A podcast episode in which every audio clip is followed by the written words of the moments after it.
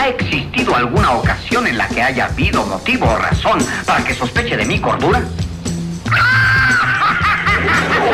Un plan perfecto. Una banda de radio.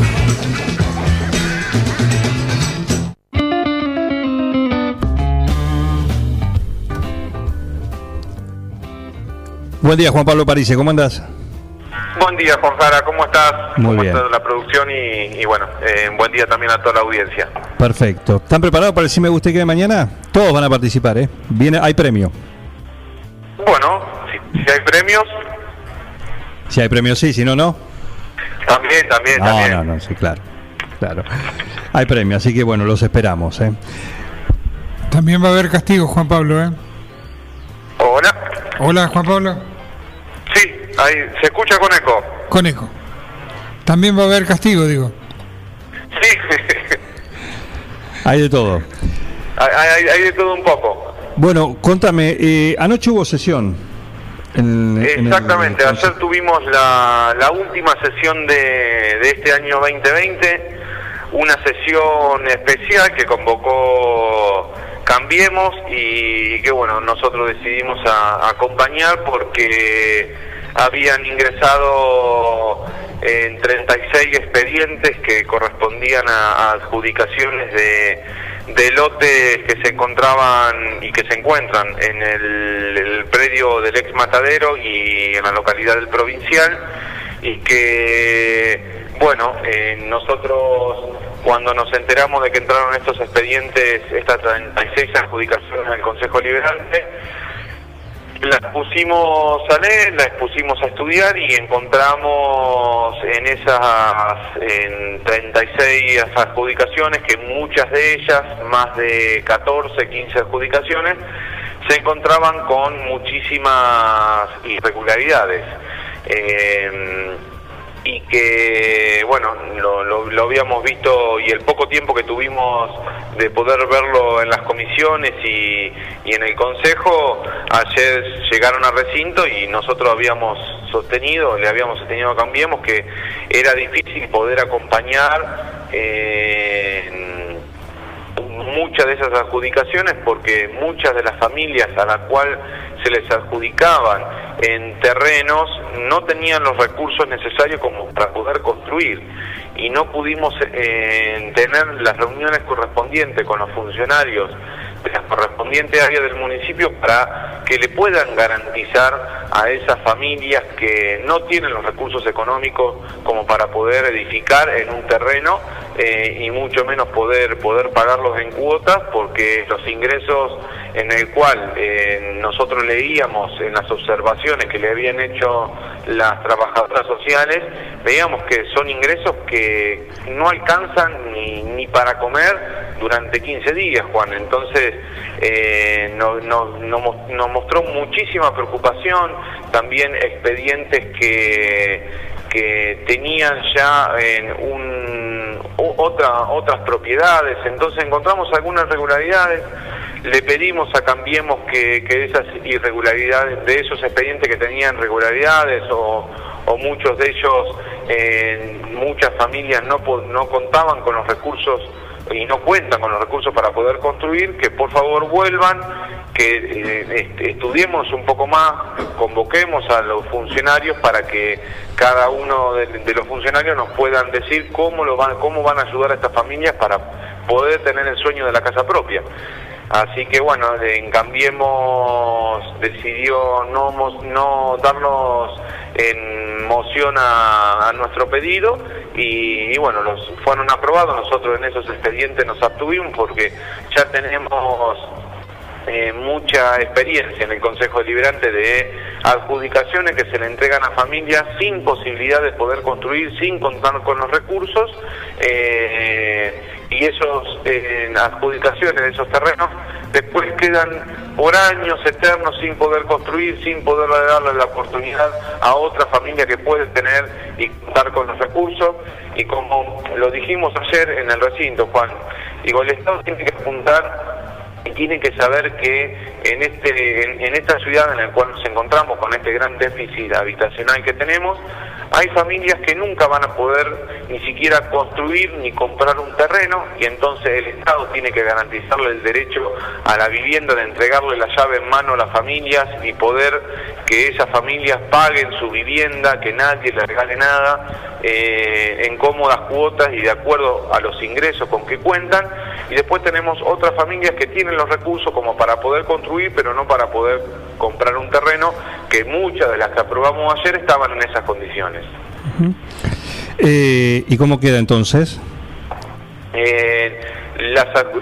Las, adjudicaciones que nosotros acompañamos fueron casi la mitad, que encontrábamos dentro de, del poco tiempo de estudio y de análisis que tuvimos, porque no pudimos tener ni siquiera reuniones con los funcionarios, y eso lo reconoció Cambiemos y nos pidió disculpas por la rapidez con que quisieron tratar el, los expedientes, nos pidieron disculpas porque no nosotros solicitábamos reuniones y no, no nos las dieron, pero creo que así no se maneja por lo menos en, el Consejo Librante y digo, había un poco más de tiempo, podíamos haberlo hecho la, semana que viene, pero bueno, nosotros tampoco decidimos en ser obstruccionistas y, y, y decíamos que las que había, los expedientes que habíamos estudiado, que habíamos visto que estaban ok para aprobar, eh, les dijimos que esto lo íbamos a acompañar para que salga por unanimidad y que las familias en 9 de julio, con este gran déficit que tenemos, puedan tener el sueño de empezar a construir su vivienda. Pero aquellas que no contaban con los recursos,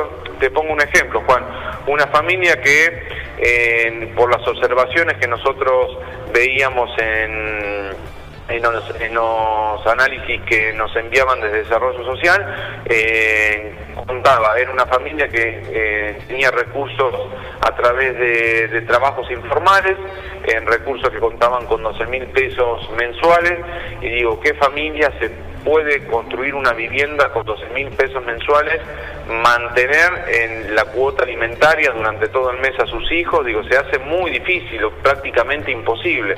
Entonces decimos, le vamos, obviamente que nosotros queríamos que esas familias puedan tener el sueño de la casa propia como todo el mundo lo, lo, lo puede hacer y lo quiere tener, pero entregarle algo que nunca van a poder construir nos parecía que no, que no era justo y tampoco en ese caso, digo, nosotros solicitábamos a Desarrollo Social para que se acerque a hablar al Consejo Liberante y nos diga, no, miren, nosotros Desarrollo Social vamos a ayudar a estas familias que tienen pocos recursos de esta manera, con estos recursos, pero tampoco lo fue. Por eso, digo, se nos hacía muy difícil acompañar esos expedientes y decidimos abstenernos, eh, mocionamos para que vuelvan al Consejo, para que vuelvan a las comisiones, convocar a, al área de desarrollo social, convocar al área de urbanismo y vivienda, pero bueno, cambiemos, no, no nos dio lugar a la moción.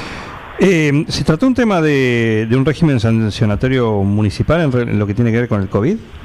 También, Juan, se, se aprobó, eh, ese fue el último expediente, el, el, el anterior a después de, de, estas adjudicaciones fue eh, los convenios con el nuevo estacionamiento medido y, y luego, por último, eh, y, y, y entrado por sobre tablas, el, el, proyecto del régimen sancionatorio eh, sobre las, las, reuniones y encuentros sociales de más de 20 personas que bueno ahora el ejecutivo tiene la herramienta a través de juzgado de falta en poder sancionar económicamente a todas aquellas personas eh, que realizan reuniones sociales con más de 20 personas y hubo una modificación porque sabemos que la situación pandémica en 9 de julio cada vez es más crítica.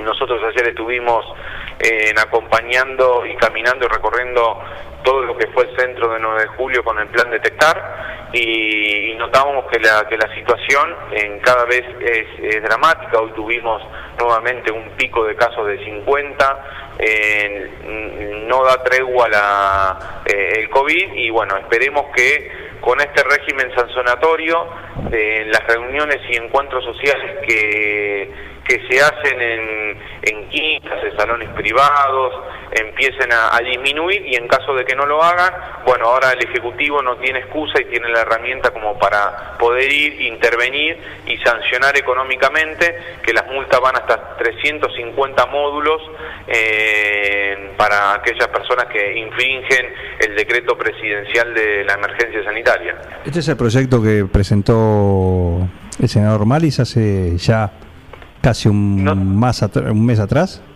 Sí, nosotros con, con la posición, el autor fue, fue Chachis, eh, decidimos eh, impulsar, obviamente el proyecto que habíamos impulsado desde la posición comprendía un montón de otras herramientas más que se le daba al Ejecutivo, pero bueno, el Ejecutivo decidió que, que con esta herramienta iban, iban a poder eh, intervenir en, en- en aquellas quintas, lugares privados, casas, que, que se hacían encuentros y reuniones de más de 20 personas en este momento, porque después quedó también eh, analógicamente y contextualizarlo, eh, porque sabemos que si esta situación sigue eh, en aumentando la cantidad de casos, vamos a tener que bajar los encuentros sociales de 20 a 10 personas. Entonces, la ordenanza también se amolda a que cuando bajemos los casos de 20 a 10, también pueda ser, ser ejecutada. Así que nuestro proyecto era un poco más amplio,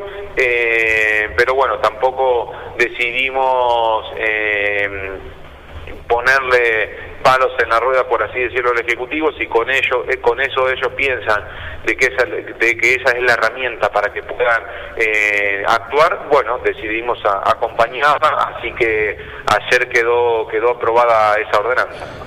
Lo, lo subí de categoría, dije el senador Maris. Sí, Sí. pero- Sí, concejal, concejal, eh. Así Eh, que perdón, eh, sí, lo subiste no, bastante. yo lo subí, yo lo subí de categoría. eh. Sí. Sí, no, la verdad que, que, no- que la ordenanza que presentó que presentó Chachi eh, y que nosotros acompañamos y trabajamos. Ahora, eh, yo te pregunto esto, y contame vos la trastienda, porque yo algo lo, lo, lo averigüé. Pero si esto lo presentó hace un, un mes, un poquito, un poquito más, la situación un ya, poco más. ya era complicada. Eh, Ya, en, ese mo- en ese momento no le dieron pelota. No, no. No le dieron pelota. que- Es más, tengo entendido que, eh, porque justamente es esto, no invalida todo lo que tiene que ver con la justicia federal. Todo lo Tal que son infracciones o delitos que tienen que ver con el COVID, que están planteados dentro del ámbito de la justicia federal, donde acá se han librado actas y se han abierto causas por distintas cuestiones. Lo que no tenía el municipio era una herramienta para poder eh, sancionar ellos. Lo estoy contando así rápidamente, ¿no? Eh, por lo que me contaron, nunca hubo voluntad para hacerlo. De hecho, se presentó esto en su momento en el Consejo, no le dieron pelota. Exactamente. Esto es dato de la realidad. Y tengo entendido Es que el intendente la semana pasada recién dijo, pero acá, ¿cómo que no tenemos que esto? No, bueno, esto se no, presentó no por estaba- se presentó por el, por el Consejo Deliberante hace más de un mes y, y el bloque, tu bloque no le dio pelota. Exactamente. No, mira, nosotros cuando tuvimos la reunión con, con el intendente Barroso, le dijimos de toda la cantidad de herramientas que habíamos presentado durante todo el año eh, para luchar contra, contra esta pandemia, para luchar contra, contra los contagios que, que se dan eh, y en este último tiempo, en estas últimas tres semanas, de manera exponencial. Eh, y la realidad es que el intendente no estaba al tanto de, de ninguna de estas herramientas y más del régimen sancionatorio. Pero no tiene comunicación Eh, con, con el bloque de... por lo que nos dio a entender y por lo que está al tanto no no estaba no estaba enterado de, de los proyectos que habíamos impulsado en al Consejo Deliberante y parece que no tiene comunicación con los concejales de, de su bloque ¿Cómo está la eso nos interna, preocupa. Nos preocupa porque eh, nosotros le pedimos a- al intendente que por favor hablara con, intercediera con su bloque para este régimen y que y que en el día de ayer era la, última eh, sesión que íbamos a tener, que fue una sesión especial que se convocó para estos expedientes que habían quedado fuera de, de, la- de las sesiones especiales eh, y extraordinarias. Eh, y bueno, ayer se, sancionó este, este régimen, pero dato, dato de color, Juan. En el día ayer por la noche en, la plaza en Belgrano, digo, este régimen está espectacular y, sirve como una herramienta más para que el Ejecutivo pueda actuar. Pero digo, ayer en la plaza Belgrano, la cantidad de encuentros sociales que, había era impresionante, una plaza colmada de gente, muchos de ellos compartiendo mate, compartiendo eh, las latas de cerveza, digo, el Estado municipal tiene que estar también ahí, no solamente con los encuentros que se dan en, las quintas. bueno, pero tengo entendido, no, se hizo, no sé cuánto tiempo, pero no se hizo una campaña eh, presencial en plazas, se, se, hizo una cuestión, se, se, habilitó, algo que se pedía, ¿no? De alguna manera, pero bueno, eh, habrá durado una semana, dos, dos semanas. Eh, exactamente.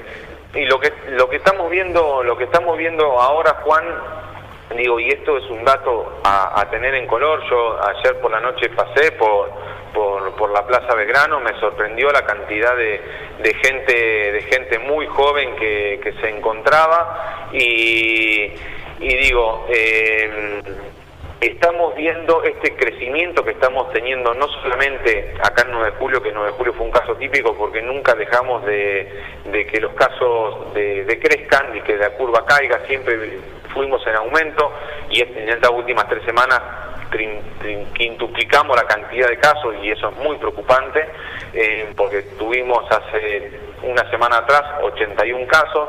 Digo, estamos viendo que los primeros contagiados es la franja etaria de, de, de 20 a 50 años y que luego de esos 20, de, eso, de ese grupo que los primeros que se contagian son de, de, 20 a, a 50, empiezan a contagiar a mayores de 50 y es lo y es lo que preocupa porque los mayores de 50 generalmente son los que requieren una, una cama y que hoy el, el sistema de salud de 9 de julio está, está colapsado, está muy estresado, escuchamos diariamente a los a los integrantes del comité de crisis y preocupa. Digo, si no hay una fuerte campaña, y que es lo que venimos a marcar en, ayer en la noche, en donde tenemos que el Estado municipal tiene que estar presente en estos encuentros que se dan en estos espacios públicos, porque yo puedo ir a ir a clausurar o con esta herramienta que ahora tiene el municipio ir a sancionar eh, las, las quintas y las reuniones privadas que se hace que me parece muy bien. Pero también tenemos en espacio público frente al municipio una plaza colapsada de jóvenes que eh, a mí me preocupó porque no se estaban no se estaban cuidando. Digo tenemos que hacer una fuerte campaña de concientización como lo hicimos ayer con el plan detectar explicándole a la gente cómo se tenía que cuidar eh, que mucha gente no saben explicándole que si se van a reunir que por favor lo hagan al aire libre pero que no compartan mate que no compartan una lata de cerveza, que no compartan cubiertos, que no compartan el cigarrillo. Eh, sabemos que mucha juventud hoy en día comparte, eh, y sé que esta, esta palabra por ahí va a sonar medio fuerte, pero comparten mucho el porro y se dan esos encuentros sociales de que el cigarrillo de marihuana empieza a pasar de boca en boca y eso nos trae muchísima cantidad de contagios. Y, son estos jóvenes los que después contagian a los padres y a los abuelos y tenemos eh, el sistema de, de, salud colapsado. Por eso digo, la campaña de, de concientización, prevención y comunicación no se tiene que dejar de hacer ni un minuto. En fin, eh, Parece, gracias. Gracias a vos, Juan. Y bueno, eh, déjame desearles un muy feliz año nuevo. Eh, como lo decía ayer cuando estábamos recorriendo el plan detectar y para la audiencia, la pandemia no terminó, eh, la pandemia sigue, sigámonos cuidando este último tiempo, a pesar de que ya empezamos a ver el sol, porque ya se empezó en el día de ayer a vacunar a todo el personal sanitario, en enero se va a estar, se va a estar haciendo la vacunación masiva, por suerte nuestro personal sanitario que estuvo durante todo este año en la trinchera eh, empiezan a tener las primeras dosis de vacunación y empiezan a, no contagiarse más y eso nos da una cierta eh, tranquilidad de que decir, bueno, si me contagio, eh, sé que voy a tener al personal médico que no va a estar contagiado en su casa, como lo vivimos cuando fue ese foco grande en una de las instituciones de la salud. Y, digo, esperemos un poco más, sigamos cuidándonos, ya las vacunas están llegando. Mira, justo en este mismo momento, en, Gran Bretaña acaba de aprobar la, la, vacuna de Oxford, que es la vacuna que vamos a estar produciendo con el laboratorio AstraZeneca acá en Argentina después del 20 de enero. Eh, vamos a tener producción en nuestro país.